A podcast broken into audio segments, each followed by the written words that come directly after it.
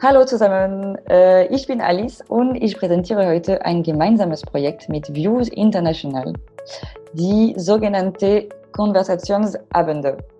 Also diese Konversationsabende, die finden in Französisch, in Spanisch und in Deutschsprache statt und vielleicht auch bald in englischer Sprache. Ich bin jetzt heute mit Mario, mit Vreni und mit Shoshana. Also erstmal willkommen und vielen Dank, dass ihr die Zeit genommen habt. Äh, ja, fangen wir mal mit einer kleinen Vorstellungsrunde. Okay, ja, also äh, ich bin Vreni und ich komme aus der Nähe von München. Ich ähm, gehe im Moment noch zur Schule, also ich, noch ein paar Monate. Ich mache gerade mein Abitur, unter anderem auch in Französisch und deswegen dachte ich, es ist eine ganz gute Idee, Sprachtandem teilzunehmen. Ich interessiere mich auch generell für Sprachen, ähm, gerade für Französisch. Und ja, sonst in meiner Freizeit, ich mache gerne Musik, ich singe gerne und gehe gerne raus, mache gerne Sport. Genau, ja. Ja, ich heiße Mario Rademacher, äh, komme aus Aachen in Nordrhein-Westfalen an der Grenze zu Belgien und den Niederlanden. Ähm, habe dort studiert, Französisch, Italienisch und im Moment unterrichte ich Deutsch als Fremdsprache in Russland, äh, in Ulyanovsk in Russland. Ich bin 49 Jahre alt und interessiere mich für ähm, Musik, vor allen Dingen klassische Musik, ähm, für Literatur und natürlich für Fremdsprachen. Also äh, ich bin Suja, ich bin 26 Jahre alt, ich komme aus Polen. Ähm, ich äh, habe mein Studium letztes Jahr abgeschlossen. Äh, das war angewandte Linguistik, also ich interessiere mich auch äh, für Fremdsprachen. Ich spiele auch äh, das Cajon. Sehr schön, danke Susanna. Ähm, mir würde jetzt interessieren, wie ihr dazu gekommen seid, ähm, an diesem Sprachtandem teilzunehmen. Was war ähm, eure wesentliche Motivation? Ja, meine Motivation, wie gesagt, ich ähm, mag Fremdsprachen. Französisch habe ich studiert, aber im Moment nicht so oft Gelegenheit, Französisch zu sprechen. Und da finde ich dieses Angebot ganz toll um äh, DBSV ähm, ja, französische Konversationsabende mitmachen zu können, auch weil es auch international ist. Und ja, ich finde es ganz, ganz toll. Und klar habe ich auch meine Hilfe angeboten für Deutsch als Fremdsprache, weil ich ja gerade in diesem Bereich arbeite. Da leite ich auch sehr gerne die Konversationsabende für Deutsch, wo auch sehr viele immer mehr Teilnehmer dabei sind. Und ja, das ist super interessant, äh, Leute aus verschiedenen Ländern kennenzulernen. Und ja, wie ich schon gesagt habe, ich dachte dann eben, okay, ähm, wenn ich eh schon Französisch Abitur mache, dann ist es auch ganz gut, zur Vorbereitung ein bisschen mehr Französisch zu, Französisch zu sprechen. Und ja, ich möchte ja auch vielleicht nach dem Abitur ins Ausland gehen, vielleicht auch ähm, irgendwie Frankreich oder so. Und dann dachte ich, äh, es ist ganz schön, einfach mal ein bisschen mehr die Sprache zu sprechen, außerhalb vom Unterricht, auch mal mit anderen Leuten, die sich für die Sprache interessieren. Und könntest du dich vorstellen, nach deinem Abitur in Frankreich zu studieren?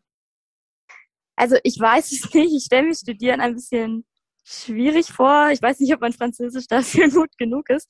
Aber ich könnte mir auf jeden Fall vorstellen, mal äh, ein halbes Jahr oder ein Jahr im Ausland, eher so in Frankreich oder so zu sein. Und ja. Mhm. Und äh, was habt ihr für Erfahrungen eigentlich mit Sprachenlernen? Ja, also ich habe Englisch und Französisch in der Schule gelernt, also Englisch seit der fünften Klasse und Französisch dann ein Jahr später. Und das war eigentlich auch erstmal so die einzigen Berührungspunkte für mich mit der Sprache, eben in der Schule. Und ich habe dann gemerkt, dass es mir relativ leicht gefallen ist, schriftliche Texte zu formulieren in anderen Sprachen.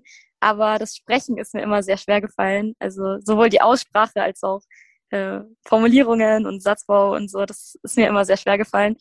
Und deswegen habe ich, ähm, ich glaube, es war 2017 oder 18, habe ich einen Frankreich-Austausch gemacht. Also ich war für zwei, für eine Woche in Frankreich. Und das hat mir sehr geholfen, ähm, Französisch besser zu verstehen und auch besser zu sprechen. Und äh, ja, ich war dann auch mal für ähm, zwei Wochen in Südafrika, um da eben ein bisschen mehr Englisch zu sprechen. Und ich glaube, das ist immer ganz gut, wenn man mal eine Zeit im Ausland ist, äh, die Sprache besser zu lernen, weil ich habe so die Erfahrung gemacht, dass es in der Schule immer relativ schwierig ist, weil ich habe immer sehr viele Vokabeln gelernt, aber die waren immer nicht so im Alltag anwendbar und das war eben im Ausland ganz anders, wenn man da eben dann auch mit Muttersprachlern gesprochen hat und das einfach dann irgendwann leichter war, die Sprache zu verstehen. Also war für mich zumindest so. In, zumindest bei uns in der Schule ist es so, man lernt immer sehr viel Fachvokabular, so, ähm, dass man aber eigentlich im Alltag gar nicht so anwenden kann. Und das finde ich immer ein bisschen schade, weil ja, es bringt einen halt nicht viel weiter, wenn man nur so fachspezifische Wörter lernt und nicht wirklich die, die Basics, die so auf einer Sprache ja erstmal mhm. ankommt, wenn man sie lernen will. Ja, es macht Sinn. Äh, also man will halt auch zuerst die tägliche Sprache beherrschen. Ja, genau. Und keine Ahnung, wir haben jetzt zum Beispiel in Englisch haben wir ganz viel gemacht mit Textanalyse. Und ich dachte mir dann immer so, ja, aber ich möchte erstmal äh, die Sprache richtig sprechen können, bevor ich äh, eine Textanalyse mit rhetorischen Stilmitteln mache. So, das, äh, ja, ich glaube, es wäre ganz gut, wenn man das ein bisschen reformieren würde. Erfahrung mit Sprachenlernen habe ich relativ viel. Also selber äh, Französisch, Italienisch studiert, gelernt, auch ein bisschen Portugiesisch. Ein bisschen, weil ich es fast vergessen habe in der Zwischenzeit. Und ja, dann eben auch Deutsch unterrichte ich schon lange, zuerst an einer Sprachenschule, jetzt an einer Uni und kann deswegen auch so ein bisschen mich hm, hineinversetzen, ein bisschen fühlen, wie es jemand geht, der Deutsch als Fremdsprache lernt und spricht. Von beiden Seiten habe ich Erfahrung. Und könnt ihr diese Konversationsabende beschreiben? Also wie funktionieren sie in der Praxis? Welche Themen zum Beispiel wurden angesprochen? Ja, interessant ist bei den Konversationsabenden, dass wir über verschiedene Themen sprechen und dass ähm, Alice und Josquin ähm, auch Fragen vorbereiten. Das finde ich ganz toll. Wir hatten das Thema Literatur, also welches Buch wir gelesen haben zuletzt, was unser Lieblingsbuch ist oder auch Sport, also ob wir Sport machen, treiben, aber auch allgemein das Thema, ob wir, ja, Bewegung wichtig ist. Und ähm, ja, am Anfang gibt es auch manchmal kleine Spiele, um sich kennenzulernen. Äh, es ist eben kein Tandem jetzt zu zweit, sondern es sind vier, fünf Teilnehmer dabei. Also genau richtig. Es sind nicht zu viele, nicht zu, nicht zu wenige. Und ja, das ist ganz toll. Äh, und so ist es auch kein Problem, wenn, das, wenn es unterschiedliche Niveaus gibt. Wenn es gar nicht mehr weitergeht, helfen wir auf Englisch. Aber ansonsten kommen wir gut klar, auch mit verschiedenen Ausgangssprachen, Deutsch, Spanisch. Ähm, ganz gut. Und ja, bei Deutsch als Fremdsprache sind auch viele gute Teilnehmer dabei, also von den Sprachkenntnissen. Und äh, wir haben sogar schon ein Gedicht gelesen von Erich Kästner ähm, zum Monat März, was ich auch nicht kannte. Ähm, ja, sehr interessant und abwechslungsreich. Äh, okay, wir äh, treffen uns äh, am ersten äh, und dritten und manchmal fünften äh, Dienstag des Monats äh, und sprechen für eine Stunde oder zwei. Naja, letztens haben wir ein Gedicht von Erich Kästner äh, auch besprochen, also ein bisschen geistiger vielleicht. Ja, also wir treffen uns eigentlich jede Woche, also jeden Mittwoch und äh, sprechen dann eben auch so, ja, eine Stunde oder eineinhalb Stunden meistens. Ähm, und wir haben meistens oder wir hatten meistens schon verschiedene Themen ähm, oder verschiedene Fragen, die wir uns entweder gegenseitig gestellt haben oder die eben die Moderatoren des Sprachtandems gestellt haben. Äh, und Themen, über die wir zum Beispiel gesprochen haben, waren Musik oder Literatur. Ähm, ich glaube, wir haben auch mal über Reisen gesprochen. Ah, ich bin mir nicht mehr sicher, aber ich glaube. Ähm, genau, und wir haben uns eben ein bisschen auch ausgetauscht. Wir haben auch ähm, manchmal einfach so eine Runde gemacht, dass eine Frage gestellt wurde und jeder eben eine Antwort dazu gegeben hat oder seine Sichtweise dazu. Genau, also vom Prinzip her funktioniert es eigentlich relativ ähnlich. Und wie passen die Sprachniveaus des Teilnehmers miteinander? Ist das entweder homogene oder gibt es große Unterschiede? Homogener, ja. Also es gibt, es gibt homogen nicht, ne? Gibt es nie bei einer Fremdsprache. Ähm, aber nee, homogener nicht, aber das, das, das Niveau ist insgesamt höher im Deutschen, auf jeden Fall. Also ich würde sagen, ja, wir verstehen uns alle so auf, in der Sprache auf jeden Fall. Es ist vielleicht so, dass manche noch ein bisschen äh, oder noch sehr wenig Französisch sprechen, dann reden wir auch manchmal auf Englisch oder ähm, manche Wörter auch auf Deutsch, weil wir eben auch sehr viele deutsche Leute in diesem Sprachtandem sind. Ähm, ja, aber ich glaube, an sich ist äh, das Niveau so, dass alle gut mitkommen und dass alle äh, gut ihre Beiträge dazu leisten können. Und wenn es eben mal nicht klappt, dann kann man ja auch, kann ja auch ein Teilnehmer für einen anderen übersetzen oder so zum Beispiel. Ja, ich glaube, äh, es ist ähnlich. Wir verstehen uns gut. Wir sind ein gespieltes Team. Mhm. Äh, und äh, wir sprechen eigentlich kein Englisch und keine anderen Sprachen. Und seid ihr auf irgendwelche Schwierigkeiten gestoßen? Und falls ja, wie habt ihr diese Hürde genommen? Also ich glaube, im Prinzip hat alles sehr gut geklappt. Ähm, was mir persönlich am Anfang schwer gefallen ist, ich hatte am Anfang ein bisschen Angst zu reden oder zu sprechen, ähm, einfach weil es eine andere Sprache ist. Aber ich finde, das ist sehr schnell, diese Angst ist sehr schnell weggegangen und einfach weil wir eine sehr, ja, ich finde, eine sehr coole Gruppe sind in dem Sprachtandem und man dann auch einfach keine Angst mehr hatte, irgendwas zu sagen oder irgendwelche Fehler zu machen. Und ähm, ja, ich würde sagen, es ist eigentlich sehr positiv, wie es abläuft? Äh, Schwierigkeiten als Teilnehmer, ähm, nur dass ich technisch nicht ganz begabt bin und es manchmal Probleme gab mit, mit Zoom. Aber das habe ich zwischenzeitlich mh, hm, verstanden, kapiert. Äh, wenn ich vom Handy aus in Zoom reingehe und der Link anfänglich nicht funktioniert, muss ich einfach das Handy nochmal laden und wieder reingehen.